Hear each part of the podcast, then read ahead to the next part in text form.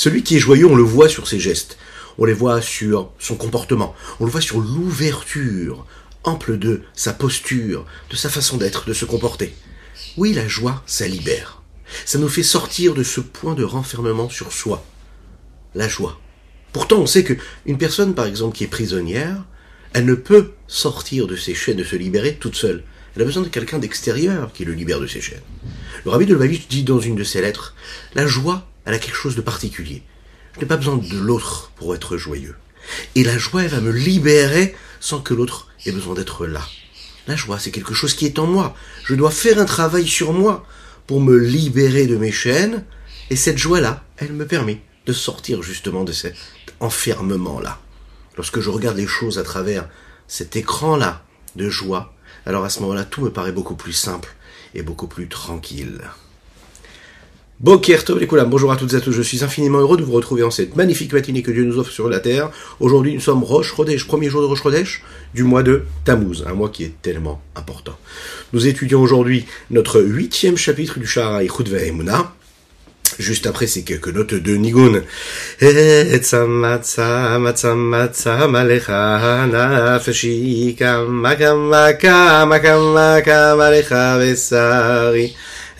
צמא צמא צמא צמא לך נפשי כמה כמה כמה כמה כמה לך בשרי איי איי דדדלי דדדלי דדידדם דדדלם איי איי איי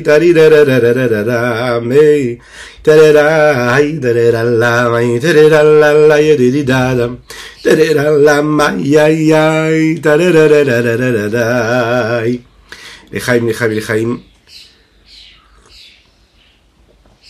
étudions aujourd'hui, pour la réfouche Lema de Avraham Ben Sultana, nous étudions les Nishmat, le Rav Eliezer et enfin les Nishmat Mori Ben Shalom. Que ces mots de Torah puissent être une source de bénédiction pour chacune et chacun d'entre euh, nous, euh, qui nous apporte la joie et un, bon mois, un bon mois d'allégresse, de réussite dans tous les domaines matériels et spirituels. Euh, nous allons parler toujours de chiffres, mais de chiffres qui n'en sont pas. Nous allons parler de l'unicité d'Akadosh Baruch Vous allez voir, ça va être très très très intéressant aujourd'hui. À travers ce qu'il est, à travers son unicité, on peut voir aussi que ce n'est pas juste qu'il est juste le créateur unique, mais c'est aussi qu'à travers toutes ces émotions, entre guillemets émotions, puisque elles ne sont émotions que pour, que pour l'homme en réalité, mais à travers toutes ces différentes vertus, ces traits de caractère, eh bien, dans ces traits de caractère, il y a aussi une forme d'unicité. Et ça, c'est assez extraordinaire parce que on a l'habitude, nous, de côtoyer des codes et des normes qui, elles, sont dotées, elles, ben, justement, de distinctions, de singularités qui, souvent, se réunissent, s'assemblent pour créer quelque chose de d'unique. Hein, c'est très difficile de trouver quelque chose de simple et d'unique. C'est très difficile parce qu'en fait, il n'y a que Dieu qui peut être simple et unique. Non, l'homme, l'être, tout ce qu'il crée, euh, tout ce qui nous côtoie, tout ce que nous côtoyons euh, physiquement, matériellement, euh, ce que nous côtoyons à travers notre différence et nos traits de caractère différents aussi, par définition, nous sommes différents, nous rassemblons, nous assemblons les différents traits de caractère que nous avons en nous.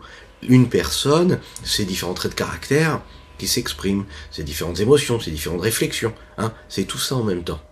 Et on n'est pas dans chaque émotion, on n'est pas dans chaque réflexion. Dieu, lui, c'est une seule chose à travers tout. Et ça, c'est très particulier. Ce que nous allons voir aujourd'hui dans notre euh, Tania du jour. Echaim, Echaim.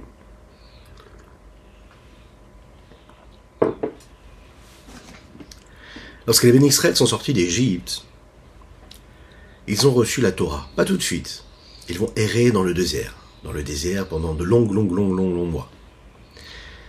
Et ils vont recevoir la Torah. Et la première parole qu'ils vont recevoir de Dieu, c'est Anochi Hashem Elokecha, je suis ton Dieu. Hashem, ton Dieu. Hashem Otseticha Meret Misraim, qui t'a fait sortir d'Égypte. Question qu'on se pose, c'est pourquoi est-ce qu'on a besoin de parler de cela dans les premières paroles des dix paroles de Dieu? Les dix commandements Ça doit faire référence à la sortie d'Égypte. Qu'est-ce qui s'est passé de si particulier? Il faut savoir qu'au moment de la sortie d'Égypte, les bénis Israël ont rencontré différentes formes d'expression de ce que Dieu peut être et est. Les bénis Israël rencontrent Dieu au moment où la mer rouge est fendue en deux. Un miracle phénoménal. Ils voient aussi Dieu tel qu'il apparaît au moment du don de la Torah, vous savez, euh, c'est autre chose que le Dieu qui les a sortis d'Égypte. Le Dieu qui, les a sortis d'Égypte, c'est plus un, Dieu de guerre, de combat face à l'ennemi. Au moment du don de la Torah, ça ressemble plus, les Chachamim, nos sages, nous disent dans les commentaires, comme un ancien sage qui donnerait une parole, qui enseignerait quelque chose. Ça n'est pas du tout la même chose. Ces dévoilements sont a priori et souvent en réalité contraires l'un de l'autre, éloignés l'un de l'autre. Et euh, on pourrait imaginer qu'en fait ce serait un aspect qui serait contraire l'un et l'autre, l'un de l'autre, et qui, en réalité montrerait des différences qui euh, dévoilerait une forme d'identité divine, à chaque fois différente. C'est vrai que quand on regarde un peu l'histoire du peuple juste à travers la Bible, à travers le Tanakh, d'un côté on voit qu'Akadosh il peut être ce sage, ce prophète, à travers les mots du prophète. D'ailleurs, il suffit de voir ce que le prophète Ishaïa dit sur le Créateur. Il dit Vigam Uchacham, il est aussi sage. On l'imagine bien, c'est Dieu. Cette sagesse divine-là, on la rencontre à travers la sagesse infinie que nous rencontrons dans l'étude de la Torah. Chaque livre d'étude de Torah, chaque sujet qu'on peut étudier, on peut voir comment la sagesse de la Torah ne s'arrête jamais d'évoluer. Elle grandit à travers les générations, à travers les sages. Le même sujet, on peut l'étudier la veille, on l'étudie le lendemain matin, on l'étudie le soir. On développe encore, encore et encore de, la sagesse. Euh, des dimensions de compréhension différentes. Ça ne s'arrête jamais. Les siècles avancent et les sages évoluent. Et en fonction de chaque génération, nous avons encore une lecture qui euh, s'ouvre à nous, qui se dévoile à nous. C'est l'infini du Saint béni soit-il qui prend corps dans cette étude de la Torah, dans cette sagesse-là infinie.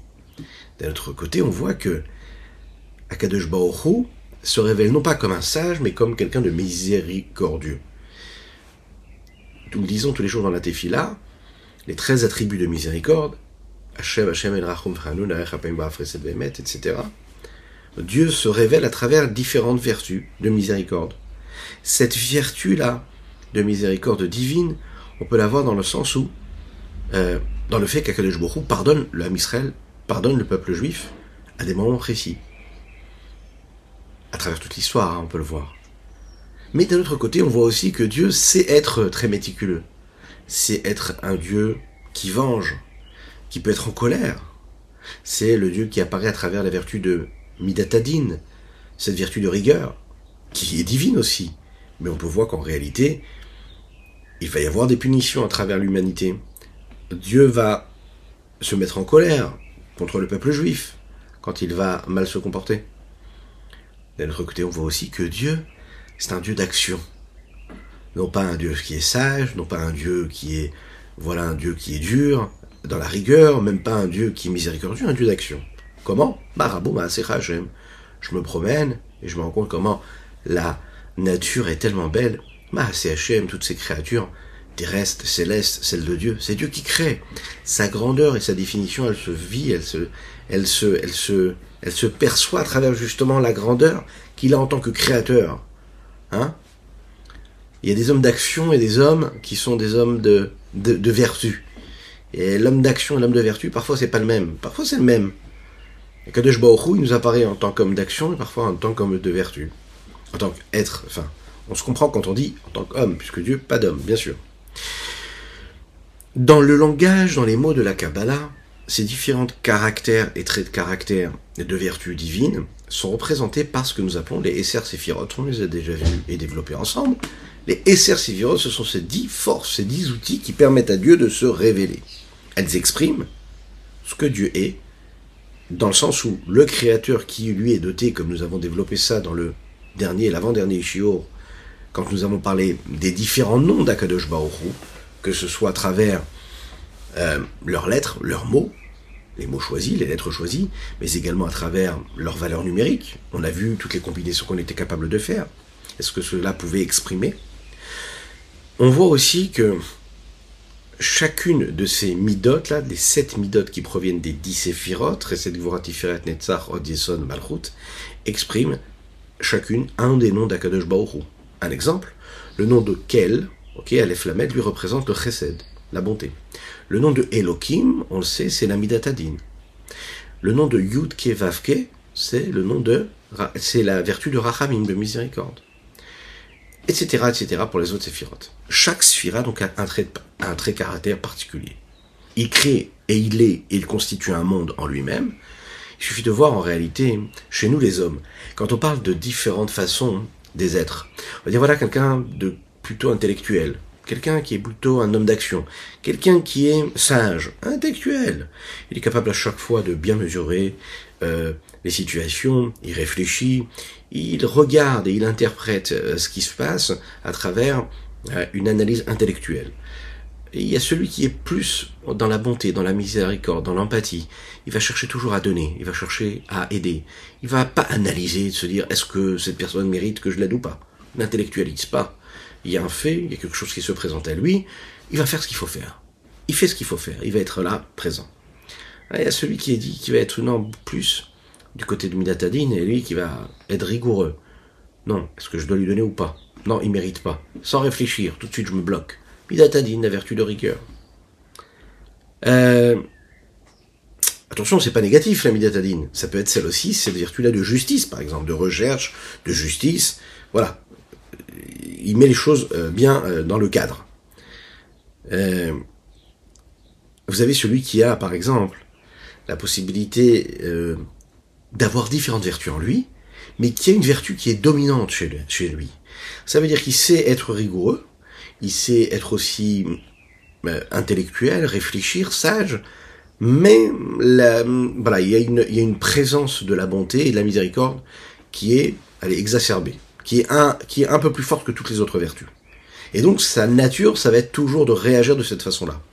Alors, du bon ou du mauvais côté. Hein, parce que parfois c'est bien et parfois non c'est mauvais parce qu'à ce moment-là il faut pas être dans le chesed, il faut juste être dans la retenue, réfléchir, analyser la situation, il faut pas tout de suite euh, euh, euh, réagir d'une façon ou d'une autre.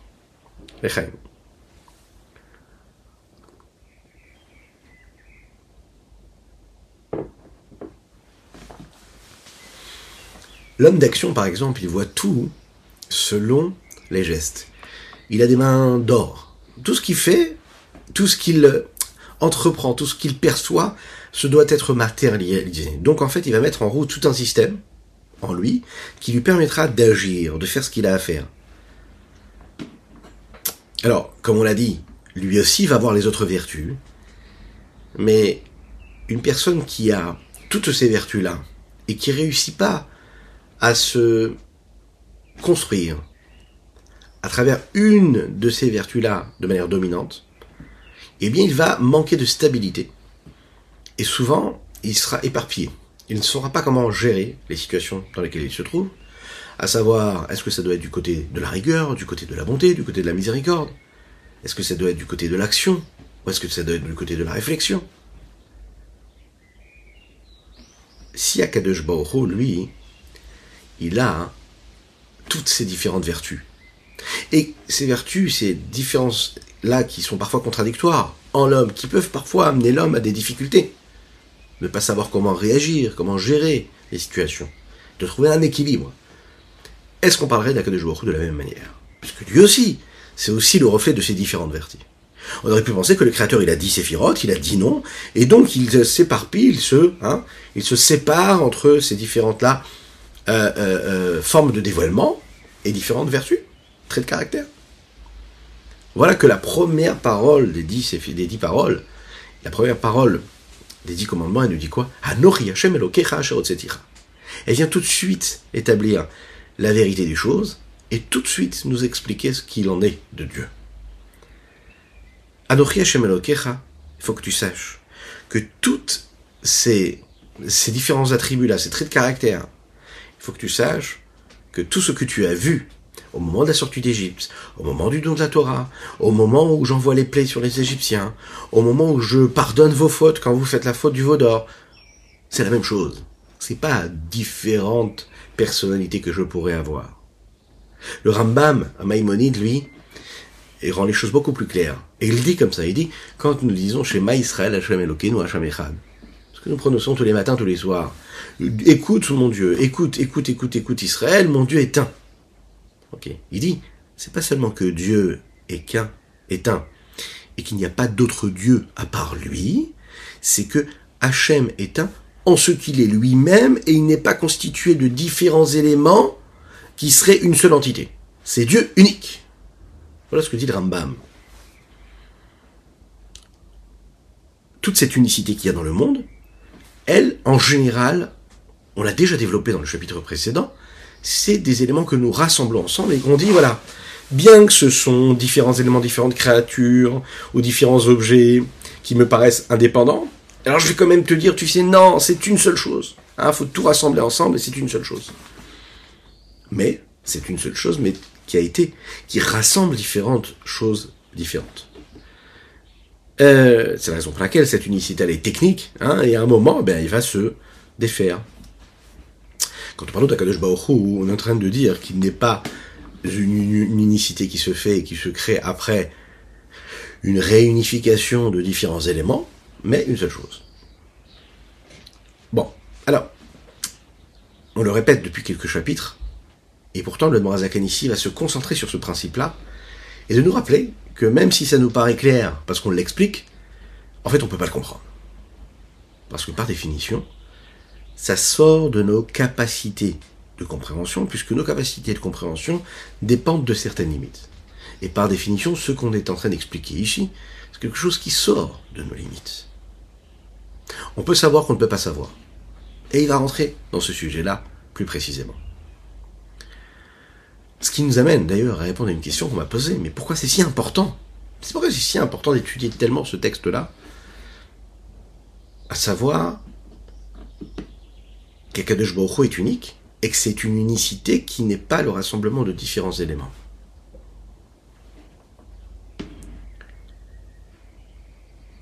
Est-ce que dans ma vie de tous les jours, ça change quelque chose? Je peux même accomplir la Torah et les mitzvot et de ne pas être impacté par le fait que je sache qu'Akadosh Baruch est unique. Je peux avoir la Emouna en Dieu et mettre de côté ce principe-là d'unicité. Je crois en Dieu. Donc, j'accomplis la Torah et les mitzvot, donc je fais ma tefila, je mange cachère, je fais tout ce qu'il faut, je vais respecter, vais respecter toutes les lois. Parce que moi j'accepte, j'ai la foi en Dieu.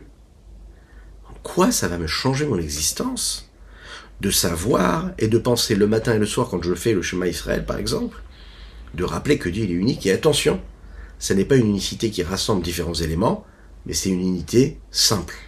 Juste lui, il est simplement lui unique, peu importe ce qu'il est, peu importe ce qu'il a créé, il est unique. Qu'est-ce que ça m'apporte? Dans ma vie tous les jours. Alors il y a différentes raisons à ça et différentes réponses. Shema Israël c'est une mitzvah en fait. Le fait de se rappeler que Dieu est unique, c'est une mitzvah. Donc si je veux accomplir la Torah les mitzvot, je suis obligé de penser à cela et de prendre conscience de l'unicité de Dieu. Maintenant, pour faire cette mitzvah comme il faut, il faut que je le comprenne. Alors qu'est-ce que je fais? J'étudie le Tanya je dis la chassidoute qui va me permettre de comprendre ce, qui est développé dans les livres de la Kabbalah, qui me permet de comprendre qu'est-ce que c'est l'unicité de Dieu. Donc c'est une mitzvah en réalité. Ce n'est pas juste une suggestion d'accompagnement d'étudier la chassidoute aujourd'hui, en 2022. Tafshin, Bebet. C'est une mitzvah pour comprendre, parce que Dieu nous a donné ces outils-là pour comprendre qu'est-ce que c'est l'unicité de Dieu. Il y a quelques siècles, ils n'avaient pas la chassidoute. Alors, ils n'avaient pas l'outil qui leur permettait de comprendre cette dimension-là de présence de Dieu à travers son unicité. Aujourd'hui, nous avons les outils Baruch Hashem qui nous permettent de comprendre bien cette mitzvah, de l'accomplir. Echaim, echaim.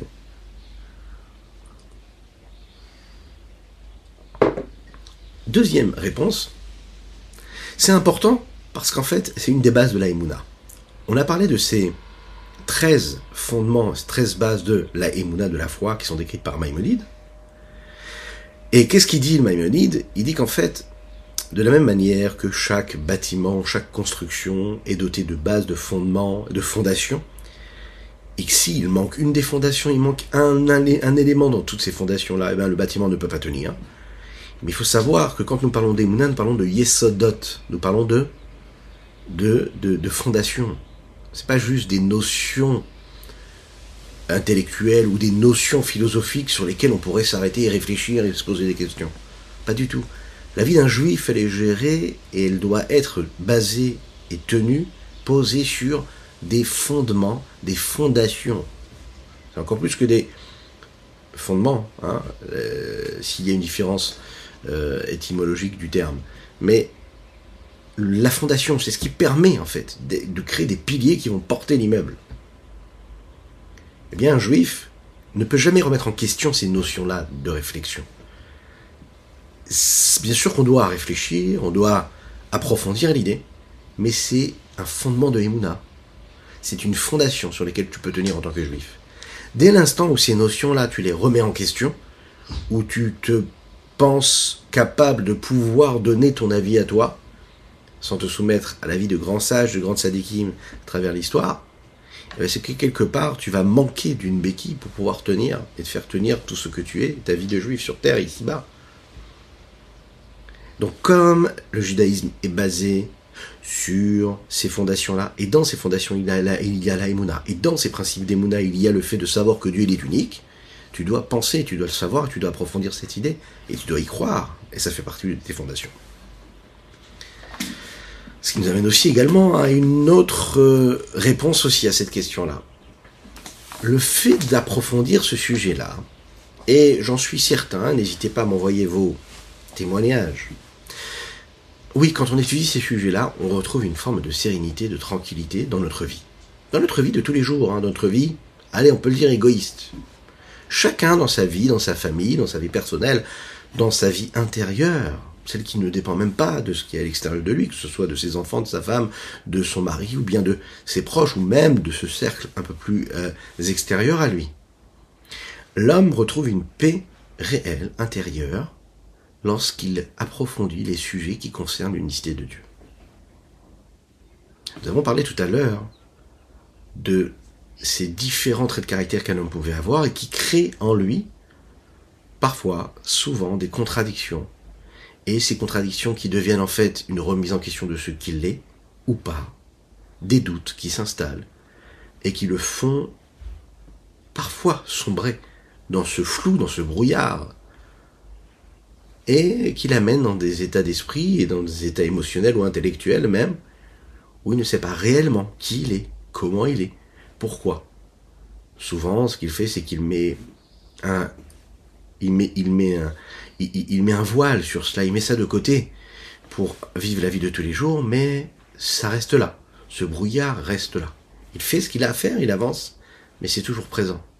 Il n'est pas en paix en lui. Lorsque je vais approfondir le sujet de l'unicité de Dieu, et je sais qu'en moi j'ai une forme d'âme divine qui est celle de la parcelle divine d'Akadosh et que j'approfondis cette idée, la grandeur de Dieu, le fait de parler, le fait de penser, le fait de réfléchir à l'unicité de Dieu, eh bien ça impacte, ça m'influence en moi et ça crée aussi cette jonction-là, cette unité-là et ça me donne aussi une forme d'équilibre à travers tous mes traits de caractère. C'est pas explicable avec des mots, mais c'est ce qui se passe. Parce que dès l'instant où tu touches, tu te rapproches un petit peu plus de l'infini du Saint béni soit-il, dès l'instant où il devient ta réalité, eh bien ta réalité, elle sort de ces limites personnelles que toi tu avais, parce qu'elle touche à la, à la, à la règle d'infini, si l'on peut le dire de cette façon-là, et du coup tu es géré par cet infini-là un peu plus que ça ne l'était avant. Tout est une question de conscience. Dieu il est en toi, l'infini est en toi, si tu en es conscient et tu vis selon ces règles-là, eh bien tu sors de cette, fermeture et cet enfermement dans lequel tu es. Et si tu ne vis pas dans cette conscience-là, eh ben oui, tu es géré par les lois de la nature et des limites. Regardons dans les mots ce que nous dit Rabbi Shnon Zalman. Ce que Maïmonide nous dit que Akadosh son essence et ce qu'il est, et son savoir, c'est une seule chose. Une unicité simple qui n'est pas un assemblage de différentes choses. Car c'est la même chose à travers toutes les vertus d'Akadosh de Dieu. Donc, pas seulement Dieu tel qu'il est entre lui, son essence et son savoir, mais attention, on développe. Même Dieu qui apparaît à travers ses différentes vertus. Mais pas seulement différentes vertus, même Dieu qui apparaît à travers ses différents noms, qui pourraient nous laisser penser qu'il a différentes façons d'apparaître à travers ces noms. Eh ben non. Il y a peut-être une différence de nom, mais ça ne veut pas dire qu'il se sépare et qu'il n'est plus dans cette unicité-là.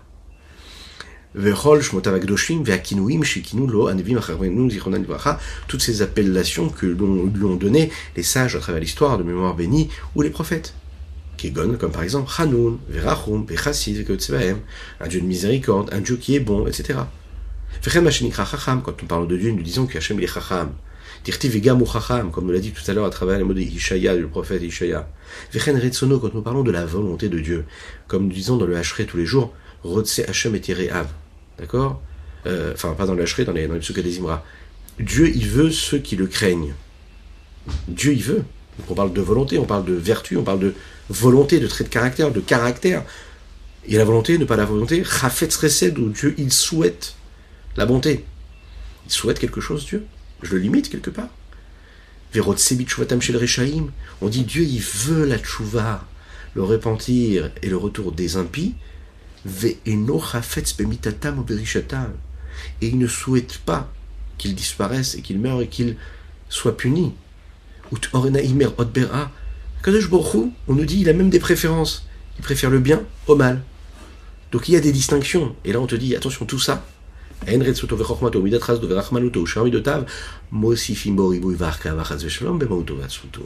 sa volonté, sa sagesse et toutes ces différentes vertus, sa miséricorde, sa bonté, toutes ces vertus, ne rajoutant rien quelque chose de plus à ce qu'il est, il est ce qu'il est, c'est l'essence à l'état pur. Et là,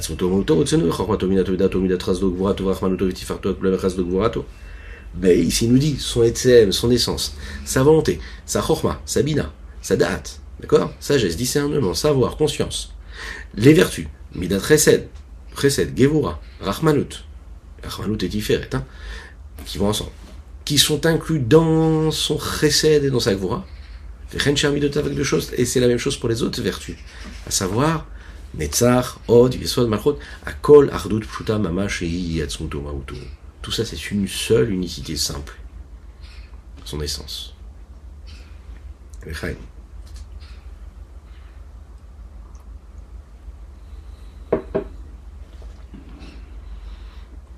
Pour bien comprendre comment les dix séphirotes différentes peuvent être en réalité une seule chose, il faut changer de lunettes. Voilà. C'est-à-dire qu'en réalité, chacun et chacune d'entre nous, nous avons des lunettes. Et on regarde les choses selon des règles. Des règles qui nous ont été inculquées, qui nous ont été ancrées en nous depuis notre naissance, sans savoir réellement pourquoi.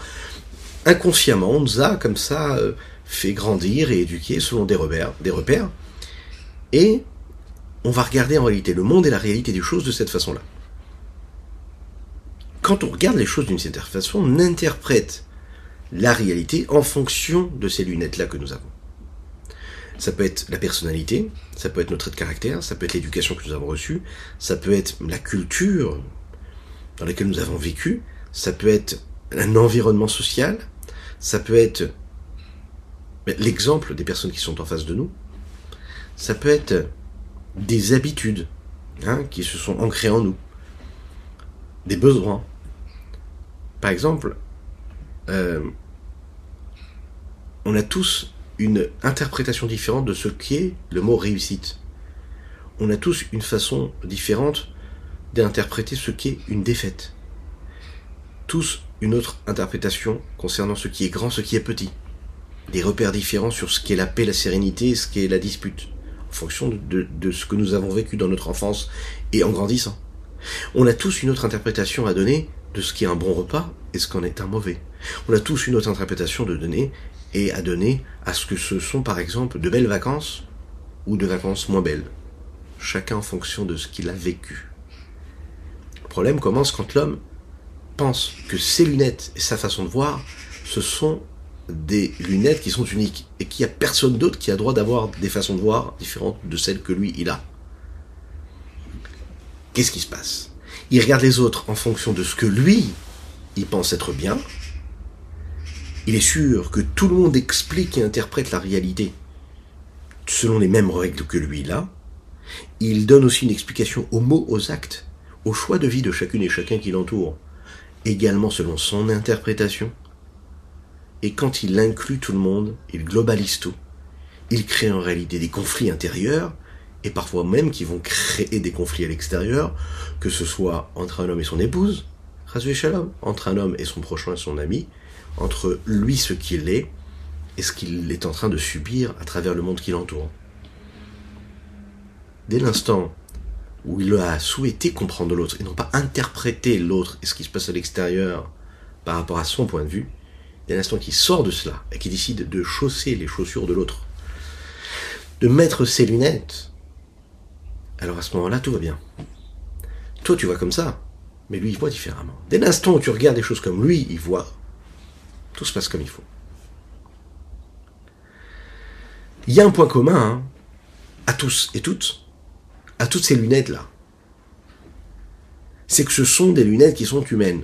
On explique, peu importe la façon avec laquelle on l'explique, on explique la réalité selon des règles bien établies qui sont initiées et engendrées, excusez, excusez-moi, et qui sont engendrées par quoi? Par des règles intellectuelles qui vont donner naissance à des interprétations et à des visions des choses. On interprète en fonction de ce que nous savons du monde dans lequel nous vivons. Mais notre perception reste limitée, parce que notre intellect, il est limité. Donc, peut-être qu'elle est différente de mon voisin, mais mon voisin, c'est différent de ce que moi j'ai comme vision, mais ça reste une vision limitée, une interprétation de la réalité limitée. Si je compare ça à la vision de Dieu, de l'infini Saint béni soit-il, on n'est plus du tout, du tout dans la même comparaison. La comparaison n'est plus possible parce que là nous faisons, faisons, référence à quelque chose d'infini, alors que nous les hommes, nous sommes, même si on est différents, on reste quand même dans quelque chose de limité.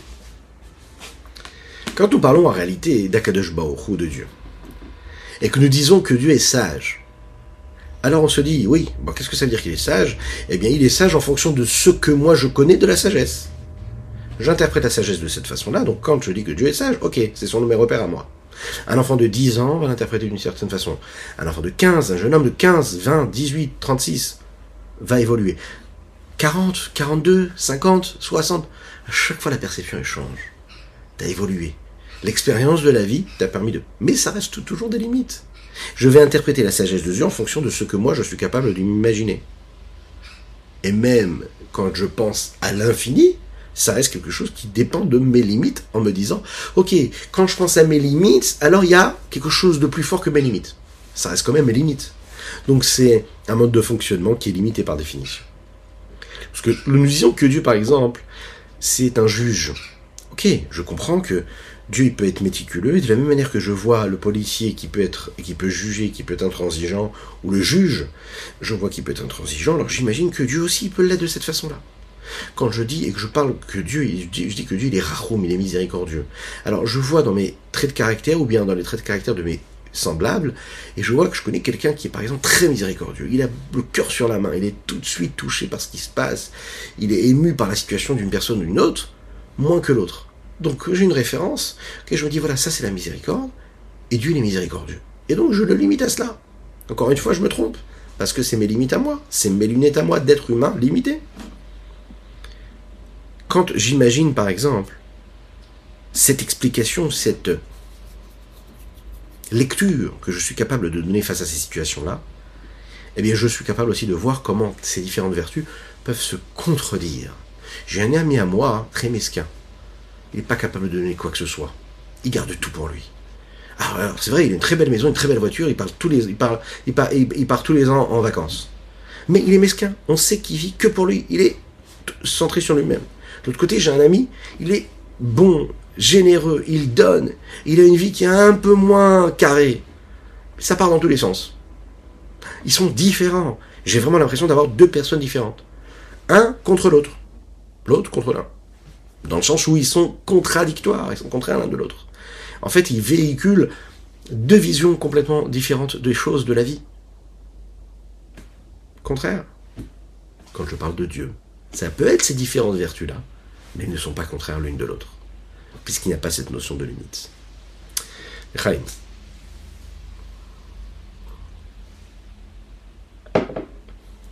La seule façon que je vais avoir, et qui me permettra de voir chez Akadosh chez Dieu, cette unicité-là, et donc non plus ces différences-là, c'est parce que je vais retirer les lunettes. Je les retire. Mais la différence, c'est que si moi je retire les lunettes là, je ne vois plus rien au texte. Donc je vais remettre les lunettes. Mais dans la vie de tous les jours, si je veux voir l'unicité de Dieu, je dois retirer mes lunettes personnelles et limiter et prendre celles de Dieu. Et ça, c'est différent. Akadosh Baruchou est différent de nous. Nous parlons de Dieu là. Il est séparé de nous. C'est pas nous. La description unique qu'on peut donner au Créateur, c'est Akadosh Baruchou. Qu'est-ce que ça veut dire Akadosh Baruchou? Akadosh, vous savez, ça veut dire celui qui est saint. Quand on pense au Kadosh, on pense tout de suite à quoi? Eh bien, Shabbat Kodesh, le jour du Shabbat. Le jour du Shabbat, c'est un jour qui est saint. Qu'est-ce que ça veut dire la sainteté? On a développé ensemble ces notions-là qui concernent ce qui est séparé. En général, ce qui est séparé est saint. Kadosh Mouvdal, ça va ensemble. Akadosh Baruchou est séparé et différent de nous. Et donc, tout ce qu'on est capable de lui donner comme louange, et, et, même si ce sont des mots qui correspondent aux mots qu'on aurait donnés à un être, ça n'aura jamais les mêmes conséquences et ça ne décrira jamais la même chose. Bon, alors la question qui se pose, c'est concrètement, pour définir quelque chose d'indéfinissable, on voit que dans la Torah, on nous donne quand même des définitions. Euh, on veut parler de la miséricorde de Dieu, on parle, on dit que Dieu il est Rahman, il est miséricordieux. Donc c'est compliqué de parler de quelque chose dont je ne peux pas donner de, euh, j'ai pas de référent réel et je n'ai pas d'outils qui me permettent de l'appréhender parce que par définition il n'est pas appréhendable parce qu'il est d'une autre dimension. Mais alors comment je fais? Et plus que cela, on voit que les ils utilisent ces mots-là qui sont proches de moi. Alors, on voit que la Lacha nous dit qu'on ne peut pas donner en réalité de louange à Baruch Qu'est-ce que ça veut dire? Ça veut dire que quand nous disons dans la Tefila Akel, Agadol, Agibor, Ve'anora, vous savez, dans les louanges que nous faisons pendant toute la prière, et qu'on décrit Dieu comme quelqu'un de puissant, quelqu'un de grand, quelqu'un de redoutable. Il est dit comme ça dans le Shulchan Arour, précisément du Morazaken, l'auteur du Tania que nous étudions. Les trois appellations que nous donnons à travers Akel, Agadol, Agibor, Ve'anora, ça aussi, si Moshe Rabbeinu ne les avait pas donnés lui dans la Torah, on n'aurait pas pu nous les donner. Les Anshe Knesset Agdola sont arrivés et ils ont instauré. Anshe Knesset Agdola, c'est des grands sages qui sont venus et qui ont instauré la tefila, la tefila que nous lisons. Et eux ont décidé de prendre ces appellations-là et de les donner pour parler d'Akadosh. Mais si les sages de Knesset Agdola n'avaient pas fait cela, personne n'aurait pu parler de Dieu en disant il est grand, il est puissant, il est redoutable. Parce que par définition, nous n'avons pas qui nous sommes, nous, pour parler de Dieu en disant Dieu, c'est un Dieu qui est nokem, qui venge. Un Dieu qui est, euh, qui est, euh, qui est dur. Un Dieu qui est miséricordieux, qui est bon. Mais qui je suis, moi, pour parler de Dieu Regardez les mots du Tanya.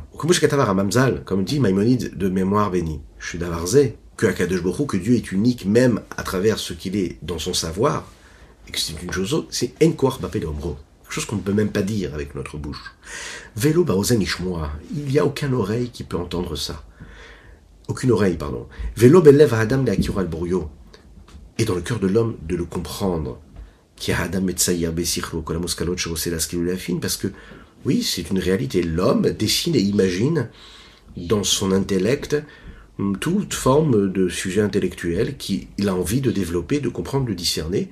À quelque beau à travers ce qu'elles sont en lui, c'est-à-dire à travers ce qui lui il arrive à interpréter. Kegon, par exemple. J'ai envie d'imaginer, de visualiser ce que peut être la notion de l'essence de la volonté. Il veut imaginer intellectuellement ce que veut dire l'essence de la chorma. La sagesse. Qu'est-ce que c'est la sagesse? À quoi peut ressembler au bina, le discernement, le savoir, la conscience? À quoi cela peut ressembler? Ou bien imaginez ce à quoi peut ressembler l'essence même de la vertu de bonté et la vertu de miséricorde, ou ce qui peut y ressembler. Ou kulan bo. Il va les décrire et les comprendre à travers ce qu'elles sont, à travers ce qu'elles expriment en lui lorsqu'ils se sont sages, lorsqu'ils se il se sent miséricordieux ou lorsqu'il se sent quelqu'un de bon ou de rigoureux. Aval Bemet Akadosh on sait que Dieu, lui, véritablement, il est élevé, il est au-dessus de tout cela, il est saint. Hakadosh, Baruch Hu, Kelomarshu, Kadosh Muvdal Ribavavot. Dieu est séparé à des milliers et des millions, à des Nketz, Vetachit, Madrigot, Avdalot, de, d'infini, euh, de niveau de séparation. Les Malam, Malam, Berer, Fesugumin, bien plus élevés que toute valeur, toute espèce, toute sorte qu'on serait capable de donner, Kolatish Bachot, de louange, de glorification, vers un malat de valeur qu'on pourrait lui octroyer, et que les créatures pourraient s'imaginer dans leur intellect lorsqu'ils y penseraient.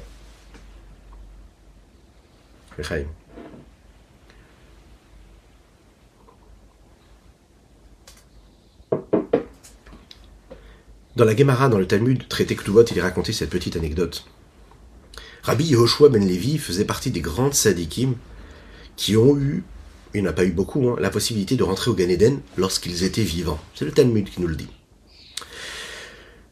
Et la Gemara, Psachim, elle, nous raconte ce qui s'est passé avec son fils, le Rav Yosef. Il est tombé malade, que Dieu nous en préserve, et il s'est retrouvé dans le monde de la vérité. Et il monte là-bas, et de manière miraculeuse, il a aussi eu la possibilité de revenir à la vie.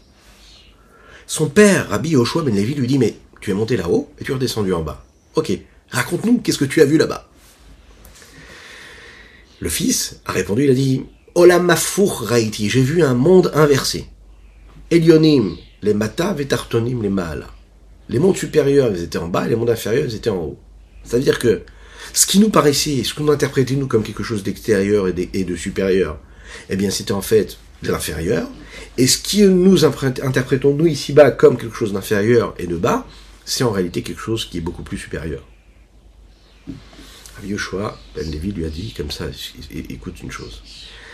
Ce que toi tu as vu en réalité, c'est la vraie réalité. Il lui a dit comme ça, Olam Baro Raïta. C'est un monde clair que tu as vu. Toi tu penses avoir vu un monde inversé. On aurait pu penser que ce monde-là, c'est un monde qui est clair, et que les descriptions qu'on est capable d'en donner selon nos critères, selon nos lunettes, nos interprétations, en effet, c'est un monde, de vérité, puisque c'est ce que je vois. Et a priori, oui, qu'est-ce qu'on nous dit en français? On ne voit que ce que l'on croit, on croit que ce que l'on voit, hein? Ah ben non. C'est pas du tout comme ça. La Torah te dit non que le vrai monde c'est pas celui qu'on voit. Le vrai monde, c'est l'interprétation divine qu'on est capable d'en donner à chaque chose. Pour cela, il y a différentes étapes. Et on va voir ensemble ici, et c'est le sujet, le dernier sujet que nous allons aborder de notre Tania du jour, qui est assez dense aujourd'hui, c'est les cinq étapes qui nous rapprochent et qui sont entre la sagesse et qui vont jusqu'à l'action. Ok, Dieu, il est séparé de nous. J'ai pas la possibilité de le comprendre avec des lunettes humaines. Je dois quand même croire qu'Akadosh Baruch il est unique. Même si j'ai l'impression de parler de différentes, de différentes vertus et de différents traits de caractère que Dieu a, je dois en croire en ce Dieu unique. Je dois mettre de côté, moi, ma capacité intellectuelle. Mais d'un autre côté, nous, nous faisons partie ici d'un cours de Tania, nous étudions le Tania. Le Tania, c'est le livre de base de la Chassidut, Chabad. Et qu'est-ce que c'est la Chassidut Chabad? C'est Chorma Binadaat, la sagesse, la compréhension, le discernement, la conscience et le savoir, qui permet de gérer et de générer des actions concrètes. Donc, qu'est-ce qui nous explique le Admorazaken C'est justement ce qu'il fait dans le Tanya. Il nous explique à travers chaque chose intellectuellement et on a besoin de comprendre. Donc, le Hadmorazaken, si on regarde bien, le Rabbi Zaman nous parle aussi de sujets qui sont complètement contraires et très très éloignés avec la vie de tous les jours. Hein? On est vraiment dans une parenthèse dans le monde qui nous entoure. Il y a bien sûr dans ce que nous étudions des parallèles, et bien sûr que, comme nous l'avons dit, ça influence notre vie de tous les jours.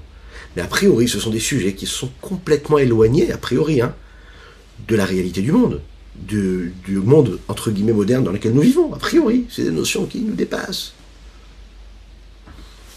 Et pourtant, la chassidoute, c'est quelque chose de vital que l'on doit comprendre. D'un côté, bien sûr, je dois y croire sans comprendre, je dois savoir que c'est Dieu qui est unique et c'est tout.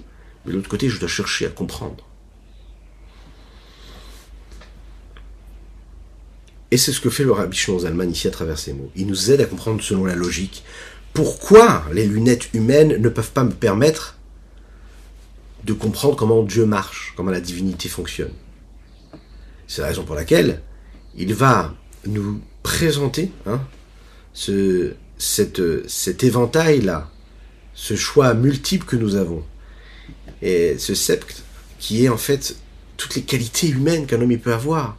Et quand on apprend à connaître nos différentes qualités, nos traits de caractère, etc., alors on peut comprendre la richesse qui fait ce que l'homme est, la richesse de ce que le monde est.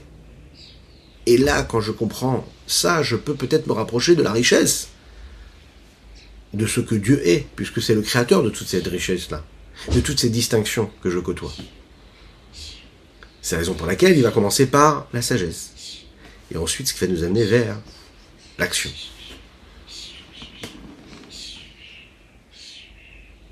On va prendre une situation dans laquelle on peut se trouver nous-mêmes.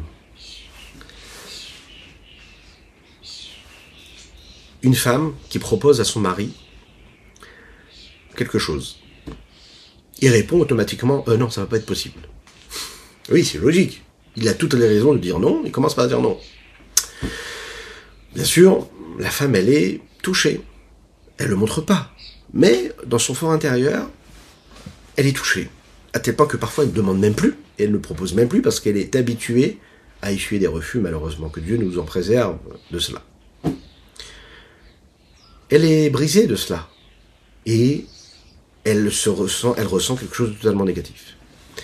Dans le mari qui est en face, il est dans sa vie de tous les jours, il est dans ses soucis de parnassa, il est dans les soucis qu'il a dans l'éducation de ses enfants, etc.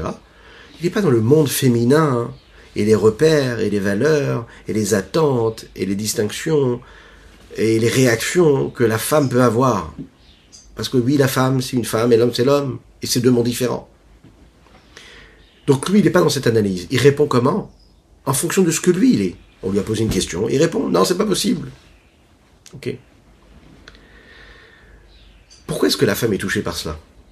Par la réponse négative de l'homme. C'est parce que cette situation-là,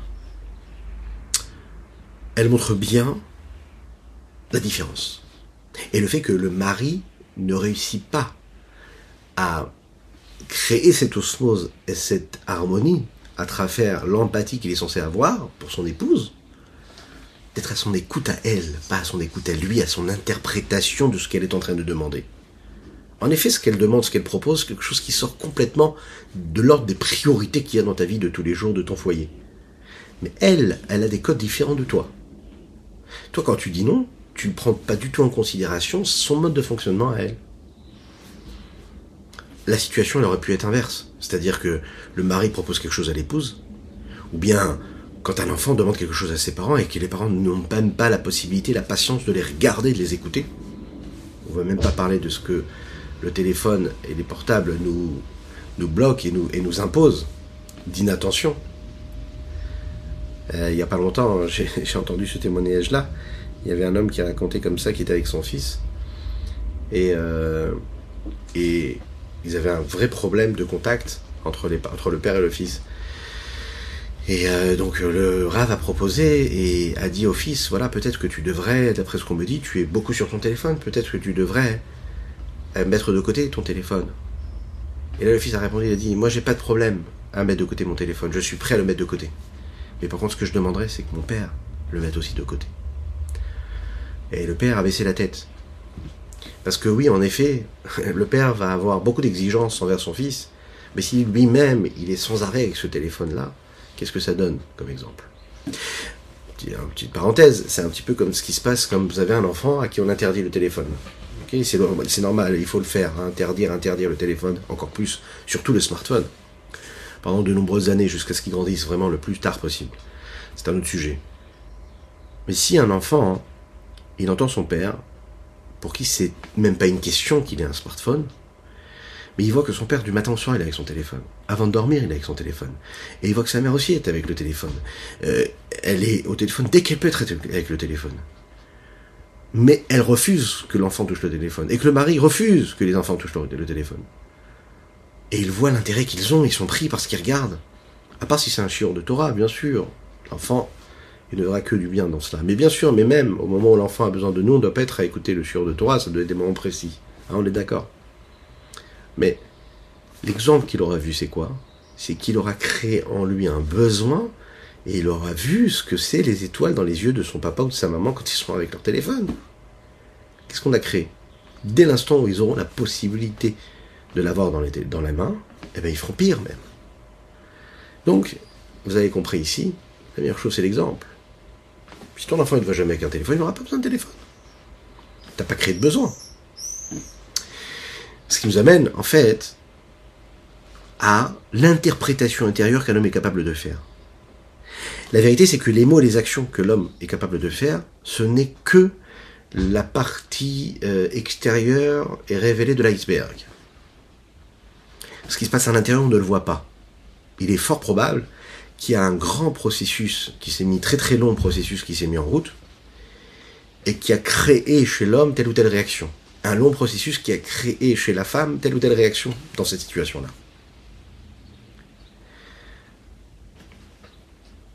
Parfois, quand une épouse va faire une proposition à son mari, va lui demander quelque chose, un choix de vie, quelque chose, ça peut être quelque chose de très simple comme quelque chose de plus compliqué, qui a plus de conséquences. Peut-être qu'elle a passé des heures, des mois à y penser. Peut-être c'est quelque chose qui a mûri en elle, qui a grandi, sans que, que son mari le sache même.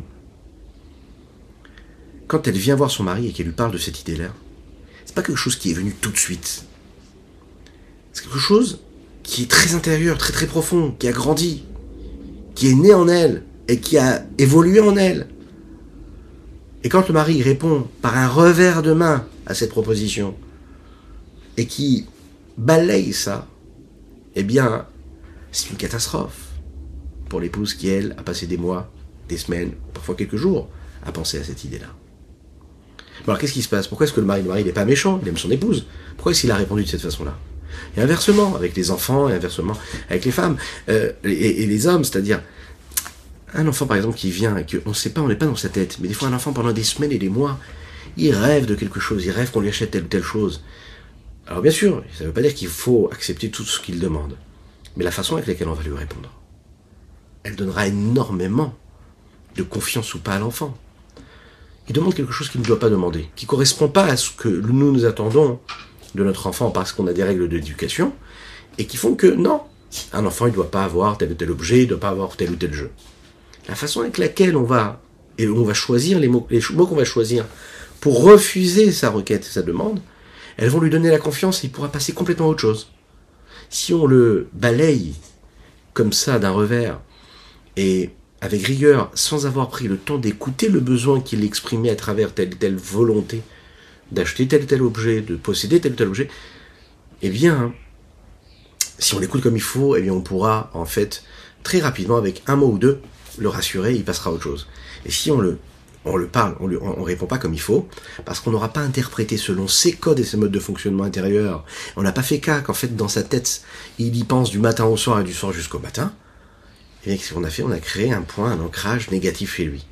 Une frustration énorme. Donc en fait, l'idée ici, c'est de se mettre à la place de la personne qui est en face. J'interprète en fonction de ce que la personne qui est en face est en train d'interpréter, est en train de vouloir, me donner, me transmettre, me laisser paraître, sans bien sûr me dévoiler ce qu'elle a à l'intérieur d'elle. De manière globale, ces cinq étapes-là, nous allons le voir à travers ces situations-là qu'on essaye de décrire, et elles apparaissent de cette façon-là. C'est le processus, on va dire, de l'homme à travers son âme qui se met en route. D'abord, il y a la chorma, la sagesse, il y a le sentiment, l'émotion, il y a la pensée, la parole et l'action. Vous savez que dans le Lechadodi que nous prononçons tous les Shabbats, dans la Tefila, Lechadodi likrat kala pene Shabbat nekabela, qu'est-ce qu'on dit à la fin? Sauf ma'ase b'machashava techila. Sauf ma'ase b'machashava techila. La fin, la finalité de l'action, elle dépend à la base d'une pensée. Même si parfois j'ai l'impression de faire sans avoir pensé avant. Je ne peux pas faire s'il y a un moment, il n'y a pas une pensée qui a initié et qui a engendré cette action, cet acte que je suis en train d'accomplir. Le commencement de la sagesse, c'est le commencement de la pensée. La première étape, c'est cette sagesse. Cette sagesse-là, elle représente cette petite graine-là de l'idée première, qui est là et qui va créer quelque chose, un processus de conscience qui va se créer chez l'homme. Chaque action, chaque idée, à chaque fois que je vais vouloir entreprendre quelque chose, ça commence parce qu'il y a une petite graine qui va grandir et qui va créer quelque chose. Bien, elle est venue de quelque part. Parfois, on ne sait même pas d'où. Mais c'est une petite graine. La deuxième étape, c'est le sentiment. Dès l'instant où l'homme, il a une idée intellectuelle, objective, Alors il y a un processus qui se met en route et qui va analyser les rapports subjectifs qui peuvent se, passer chez l'homme en rapport avec cette idée qu'il a pu avoir. Alors comment est-ce que je me sens par rapport à cette idée? Est-ce que j'aime ou je n'aime pas? Est-ce que c'est bon pour moi, c'est pas bon pour moi Le sentiment et l'émotion va créer une forme de continuité à ce qu'il y a eu initialement intellectuellement. C'est la raison pour laquelle un homme va aimer des petites choses qui n'ont pas de valeur. Un homme qui est plus adulte ne va pas du tout regarder ces choses qui n'ont pas de valeur, mais il va aimer des choses qui ont plus de valeur. Parce que sa capacité intellectuelle d'analyser ces éléments-là, ces choses-là, eh bien, lui ont donné des signaux qui, ont, qui sont qu'en réalité, cette chose-là, elle a plus d'importance que cette chose-là. Donc, il va donner plus d'importance. Troisième étape, c'est la pensée. L'homme commence à réfléchir à cette idée encore et encore. Il fait des allers-retours. Il imagine, il imagine, il imagine. Qu'est-ce qu'il peut faire? Comment il peut mettre en route cette idée qu'il a pu avoir? Comment l'ouvrir? Comment la faire partir d'un côté et de l'autre? Tester. Voir comment est-ce qu'il peut euh, euh, euh, matérialiser cette idée-là. Il va réfléchir avec sa pensée. Mais une pensée ici, regardez bien ce qu'il nous dit ici, et on va le voir dans les mots, qui provient d'un sentiment qui a été initié par la petite graine de la sagesse. Ce sentiment-là va donner naissance à la pensée. Pourquoi?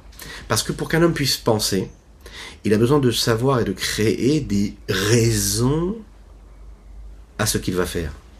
Et les raisons que sa pensée lui donne, ce sont des raisons qui sont motivées par des, émotions et des sentiments. Pourquoi? Parce que je ne peux pas faire ça si j'ai pas une émotion qui est créée par rapport à ce que j'ai envie de faire. Il faut que ça m'apporte du plaisir ou de la douleur. Il faut que ça m'apporte du bon ou du mal. Il faut que ça m'apporte quelque chose. Tout ce que l'homme fait, il le fait en fonction de ce que ça lui apporte. Souffrance, douleur ou joie, bonheur, réussite. Il faut que ça fasse appel à quelque chose. C'est la raison pour laquelle, dans l'éducation également, lorsque je vais réussir à ancrer chez l'enfant le plaisir qu'il y a à étudier tel texte, à faire tel et tel devoir, à agir de cette façon-là, à se comporter de cette façon-là, j'ai associé ce qu'il a à faire à une émotion, à un sentiment de plaisir, et non pas de renfermement, de dureté, de rigueur, eh bien, qu'est-ce qui s'est passé? J'ai créé chez lui un ancrage qui fera que, quand il verra le livre, il sera génial, je vais vivre une belle expérience. Ça apporte de l'émotion. Une émotion positive. Si je j'ancre en lui quelque chose de négatif, eh quand il verra le livre, il se dira non, pour moi ça fait appel à quelque chose de négatif. C'est la raison pour laquelle c'est tellement difficile de réussir à cela, mais il faut le faire. C'est la meilleure des façons de réussir. Et donc, dans tout ce que nous faisons dans la vie, la pratique de la Torah, de la religion, il peut y avoir des hommes, des êtres, des jeunes filles, des femmes, des enfants qui ont vécu toute leur vie dans un foyer qui est très, qui est très religieux, pratiquant, etc. Et malheureusement, quand ils grandissent, il y a un moment ou un autre, ils vont retirer toutes ces contraintes-là que Dieu nous en préserve. Et parfois ça arrive, et ça fait partie du processus, et il ne faut pas s'en inquiéter parce que un jour ou l'autre, ils reviennent dans la bonne route. Mais qu'est-ce qui s'est passé à ce moment-là? Parce qu'en fait, ils associaient les contraintes, guillemets, de la Torah et des mitzvot à des émotions qui étaient négatives, des mauvaises expériences émotionnelles, sensorielles, vraiment à tous les niveaux de l'être si ça fait appel à des choses négatives, ça m'intéresse pas. Et dès l'instant où je peux euh, trouver entre guillemets de l'oxygène, eh ben, je vais mettre de côté tout cela, shalom. Mais ça peut être compréhensible. Hein. C'est la raison pour laquelle on doit parfois faire un travail où on fait un, travail où on, on, on, reconstruit tout cela. On va reconstruire les liens, les rapports. Comment ça, ça va avec ça? Comment telle émotion, je peux la mettre dans telle ou telle chose? Je transforme les émotions, je change les émotions. Ce qui était une émotion négative devient une, émotion positive. Ce qui était une émotion de souffrance, qui révélait de la souffrance, va devenir une notion de plaisir et créer quelque chose. Maintenant, encore une fois, il n'y a que la pensée qui peut faire ça. Mais la pensée qui va toucher l'émotion, qui, elle, a été engendrée, cette émotion et ce sentiment, par la petite graine de la sagesse. Donc on va recréer le processus inverse, quelque part. Chaim.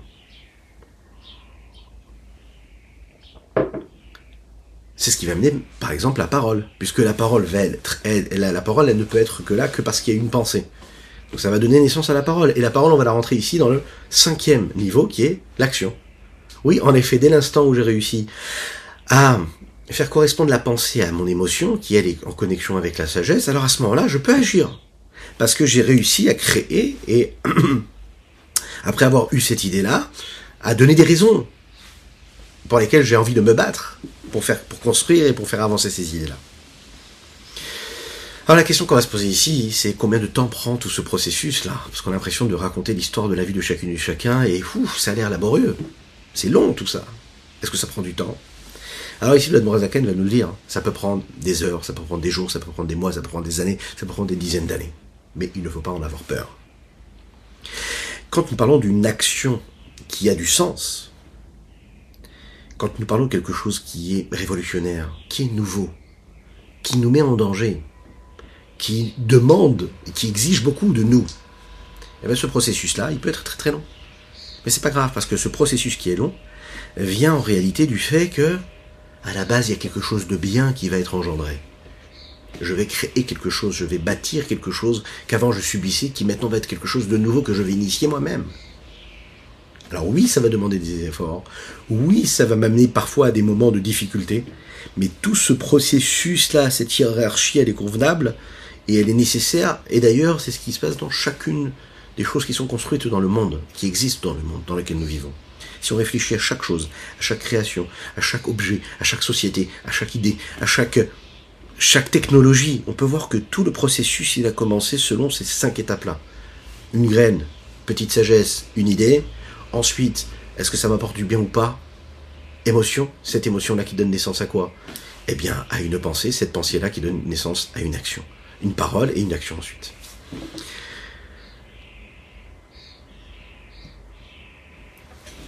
Cette action-là, hein, quand je vais la voir à une nu, je vais l'interpréter selon ce que je vois et par définition. Euh, l'objet, par exemple, c'est le, plus, le plus simple comme exemple, c'est la technologie je vois la technologie, je prends l'objet tel que je le vois, il me paraît tout à fait simple. On me demande de le payer très cher, je paye très très cher parce que je vais faire comme tout le monde et je vais acheter le, même objet. Mais est-ce que je vois tout ce qui a été créé avant? Non, je m'imagine même pas. Expliquer à un enfant qu'aujourd'hui, en une fraction de seconde, il y a des dizaines de vidéos qui peuvent apparaître sur son téléphone portable et expliquer qu'il n'y a même pas 20 ans, lorsque l'on il y avait à peine internet, on devait attendre une demi-heure ou, ou, 50 minutes pour avoir une image qui apparaissait avec des petits, euh, des petits grains comme ça, une petite photo euh, que l'on avait euh, pu prendre, c'est incompréhensible. Parce que tout est prêt, tout est fait. Lorsque je vois ce que je vois de manière extérieure, je vois pas ce qu'il y a dans la profondeur, dans ce qu'il y a qui, a, qui a initié tout ce, tout ce projet-là. Eh bien, on va retourner un petit peu à notre sujet, on va parler de Dieu. Dieu, c'est pareil. Il est dit comme ça, Bereshit bara Elohim. Bereshit, au commencement, Dieu créa. Il est dit aussi dans le Targum de Jonathan Ben Uziel, dans cette traduction-là, Bereshit bechormata, au commencement, avec la chorma. Qui dit commencement, dit sagesse. Ça va ensemble. La première étape, la plus élevée de tous, c'est la sagesse. Dieu, quand il crée, il crée avec la sagesse. C'est ça, Réchit. Réchit, chorma. Le commencement, c'est la sagesse. Maintenant, ce qu'il y a de plus bas chez l'homme, c'est l'action. C'est le plus concret, mais c'est ce qu'il y a le plus bas. Olam Raïti, vous vous en souvenez, nous avons dit cette histoire-là. Rav Yosef, qu'est-ce qu'il lui répond son père? Rabbi Yoshua Ben Levi lui dit Non, c'est pas un monde inversé. C'est justement le bon ordre. C'est le monde dans lequel on vit, c'est un monde qui est inversé. On pense que l'action, c'est réellement, en réalité, le plus essentiel. Mais en réalité, l'action, c'est a priori ce qui est le plus bas. Mais en même temps, ce qui est le plus concret.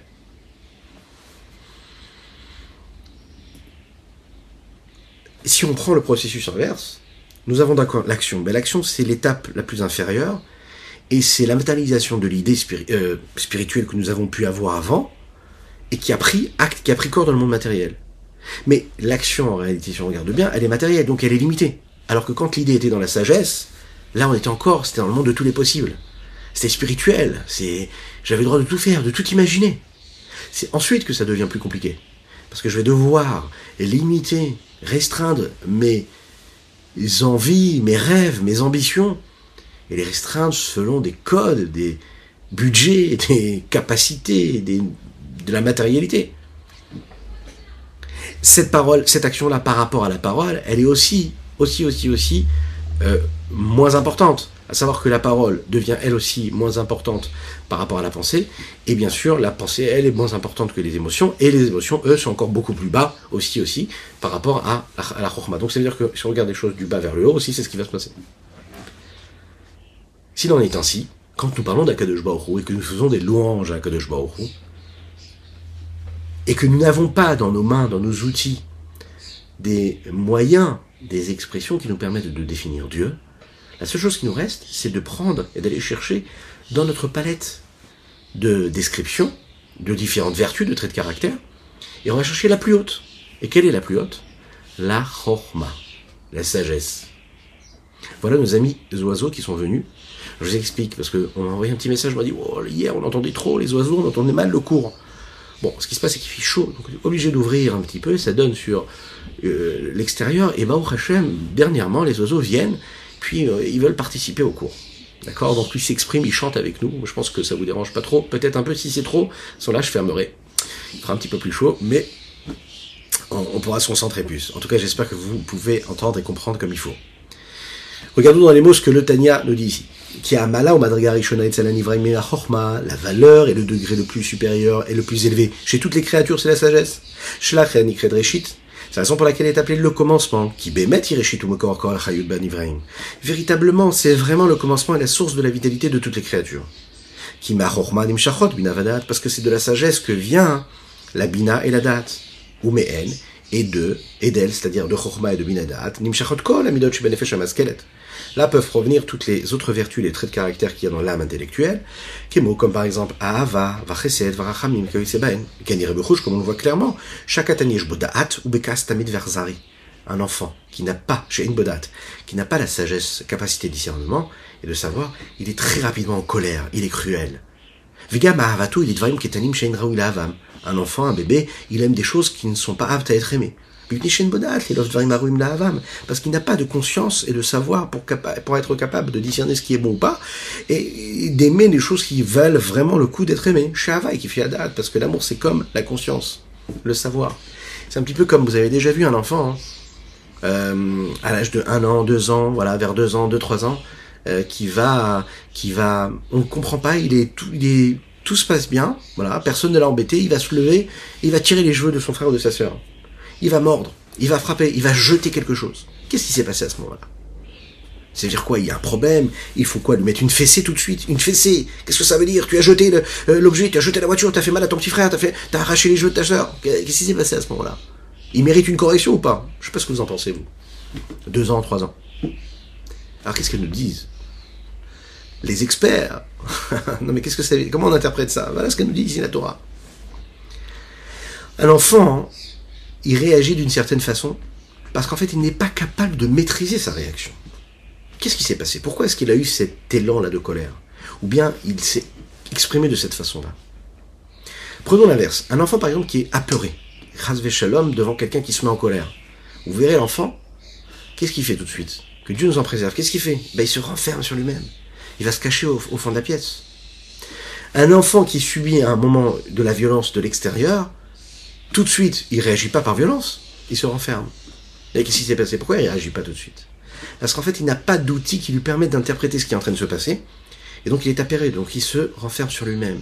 Il ne sait pas interpréter ce qui se passe autour de lui. Il n'a pas assez d'outils, d'émotions pour pouvoir réagir. Tout est mélangé chez lui. De l'autre côté, un enfant par exemple qui peut être très joyeux, il est dans un moment où il est heureux. Il ne sait pas comment exprimer. Il est heureux d'être avec ses petits frères et soeurs, avec ses parents, avec ses copains. Il est à la crèche, tout se passe bien, il a des jouets, il est heureux comme tout. Et d'un coup, il se met à mordre l'autre. Ou bien il va lui tirer les cheveux de sa sœur, ou de d'une enfant qui est à côté. Mais qu'est-ce qui s'est passé?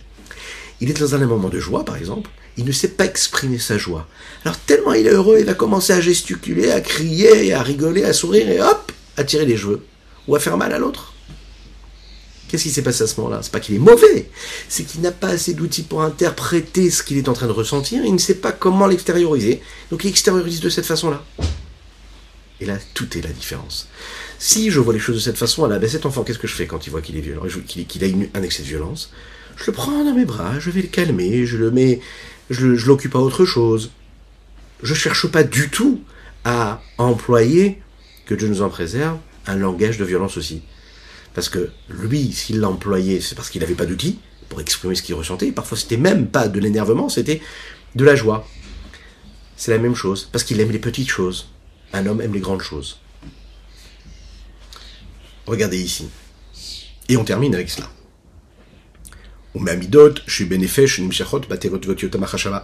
Des vertus, des traits qu'il peut y avoir dans l'âme. Elles se créent donc les lettres et les paroles de la pensée. Je suis un effet, je me lui d'avoir choévet. Parce que l'âme, elle, ben, elle va se mettre en mouvement.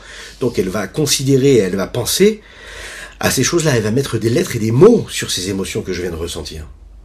Ou bien elle va se demander, allez, qu'est-ce que je peux faire pour agir de la meilleure des manières, pour être bon ou pour être miséricordieux? C'est la même chose pour toutes les autres vertus. Mais dans toute pensée qu'il y a, peut y avoir dans le monde, mais le de Baizomida, il y aura toujours une forme de vertu, de sentiment de l'âme qui vient et qui intervient. Amevia, qui va être le moteur, de cette pensée-là, qui va initier ce qui est en train d'exister. Cette vertu-là, c'est une validité de cette pensée-là. Et ensuite, on continue. Des lettres de la pensée, Nimshachot, Dibour. Il va y avoir donc, après les lettres de la pensée, les lettres de la parole. Et c'est la véritable vitalité qu'elles sont. Ensuite, la parole. Eh bien, la parole. Dibour, mais assez. Une fois que j'ai interprété cette volonté, ce sentiment d'amour et de miséricorde, donc ça a créé chez moi des mots qui vont, qui vont, euh, euh, euh, pardon, matérialiser cette idée que j'ai pu avoir à la base, créer un sentiment de volonté d'aider, et donc donner les mots, mettre des mots sur ce sentiment. Une fois que j'ai mis des mots sur ce sentiment, alors à ce moment-là, je peux créer une action, un acte, un acte qui lui dépend de ces mots-là. Cette parole-là va amener l'action de la tzedaka et du chesed. Kigon, par exemple, le roi qui va donner l'ordre à ses serviteurs de faire, de donner. Euh, c'est un peu comme, en fait, quand, il est en train de préciser quelque chose d'intéressant ici, il dit, il dit, parce qu'on pourrait croire, alors quoi, ça veut dire que quand je pense à quelque chose et que j'ai eu l'émotion, j'ai eu une émotion qui m'a dit, ok, il faut que je sois bon, miséricordieux face à cette situation. Donc ok, donc ça crée une pensée. Cette pensée, elle va créer quoi? Un acte? Euh, Une parole. Oui, mais des fois, j'ai pas d'acte. Des fois, de la pensée à l'acte, j'agis directement. Elle est où la parole? Alors en fait, les lettres de la pensée créent des lettres de la parole qui, même quand elles ne sont pas prononcées, initient et donnent naissance à l'action. Et c'est ça qu'il nous dit ici. Quand je fais quelque chose de, par moi-même sans que quelqu'un d'autre me le demande, ou sans que j'ai besoin de euh, le, matérialiser à travers les mots, je le fais. Je le fais parce que c'est cette vitalité qui est en moi qui est en train de passer de la pensée à l'action. Cette force, cette énergie-là de l'âme et cette vitalité qui s'habite dans cette action que je suis en train d'accomplir, ou qui a imamash les gabé il est considéré comme néant par rapport à la force de l'âme et la vitalité qui pourrait s'habiller dans la parole de l'homme. Et c'est euh, une distance aussi grande euh, qui, pourrait y avoir entre euh, de la différence qu'il y a entre le corps et l'âme. Si je veux comparer les lettres de la parole par rapport aux lettres de la pensée, et là encore une fois il fait le, le, le, le, trajet inverse, hein. euh, euh, le niveau de comparaison qu'on pourrait avoir entre les lettres de la pensée et l'essence de la vertu qui s'est habillée dans les lettres de la pensée, c'est-à-dire l'émotion là de bonté ou de grâce ou de miséricorde que j'ai pu avoir avant. Et tout ça, le Rabbi, le nous dit, c'est dans l'âme de l'homme. Imaginez la richesse. Et c'est ce qui se passe, ce monde phénoménal, ce qui se passe dans toutes les créatures qu'il y a dans tous les mondes. Toutes les créatures. Elionim, Vetartonim, inférieur et supérieur, supérieur inférieur. Chez Bekulam. Parce que dans tous ces mondes-là, ou La sagesse, c'est le commencement est la source de toute vitalité. On conclut un petit peu plus long aujourd'hui, ce cours, mais qui est très important. Il faut savoir retirer les bonnes lunettes. Même si nous en avons des bonnes, il faut les mettre de côté et mettre les lunettes, les lunettes de Dieu. Regarder les choses différemment. Comprendre que l'homme et Dieu, c'est pas du tout pareil. Je ne peux pas rapetissir le bon Dieu, le Créateur, et penser qu'il agit en fonction de nos repères à nous je ne peux pas comprendre dans ma forme de logique ce que Dieu est. C'est la raison pour laquelle, entre un homme et son prochain, il doit y avoir toujours ce recul, cette modestie. Euh, oui, cette modestie, cette humilité. Altadin et Je juge pas mon prochain avant d'avoir été dans la même situation que lui. En fait, je n'ai pas les bonnes lunettes que lui, je ne suis pas dans la même situation. Donc je ne peux pas le juger. Je ne peux pas vivre ce qu'il est en train de vivre, donc je ne peux pas le juger. Alors comment je fais? Alors trois petits conseils, on va conclure avec ça. La première chose, l'humilité, la modestie. pas arriver avec une pensée orgueilleuse et prétentieuse et de dire que oui, la réalité c'est ce que moi je conçois et le monde doit être régi selon ma réalité, ma façon de voir. Il faut savoir que j'interprète personnellement quelque chose, mais ça ne veut pas dire qu'il ne peut pas y avoir d'autres interprétations. Deuxième conseil qu'on nous donne ici, c'est les Chachamim nous disent Et vous, metunim badin. Il faut être patient quand on donne un jugement. L'explication et l'interprétation immédiate qu'un homme est capable de faire face à d'autres ou face à des situations, euh, elle est souvent biaisée parce qu'elle vient de sa propre interprétation, propre lecture. Il faut tout de suite se dire non, stop, j'attends un petit peu. Je fais traverser les cinq étapes.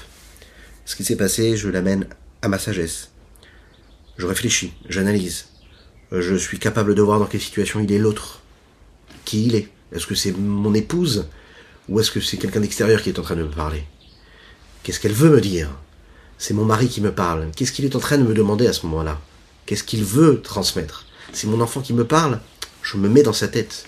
Je réponds pas ce que moi j'ai envie de répondre. Je réponds ce que lui, il doit entendre pour que cela puisse faire écho en lui. Waouh, ça demande de l'humilité, de la modestie, ça demande beaucoup de patience, ça demande du temps, ça demande de l'énergie. Et troisième chose, comme il dit ici, c'est bien sûr cette euh, concentration qu'on est capable d'avoir. Pour se mettre à la place de l'autre, il faut apprendre à l'écouter.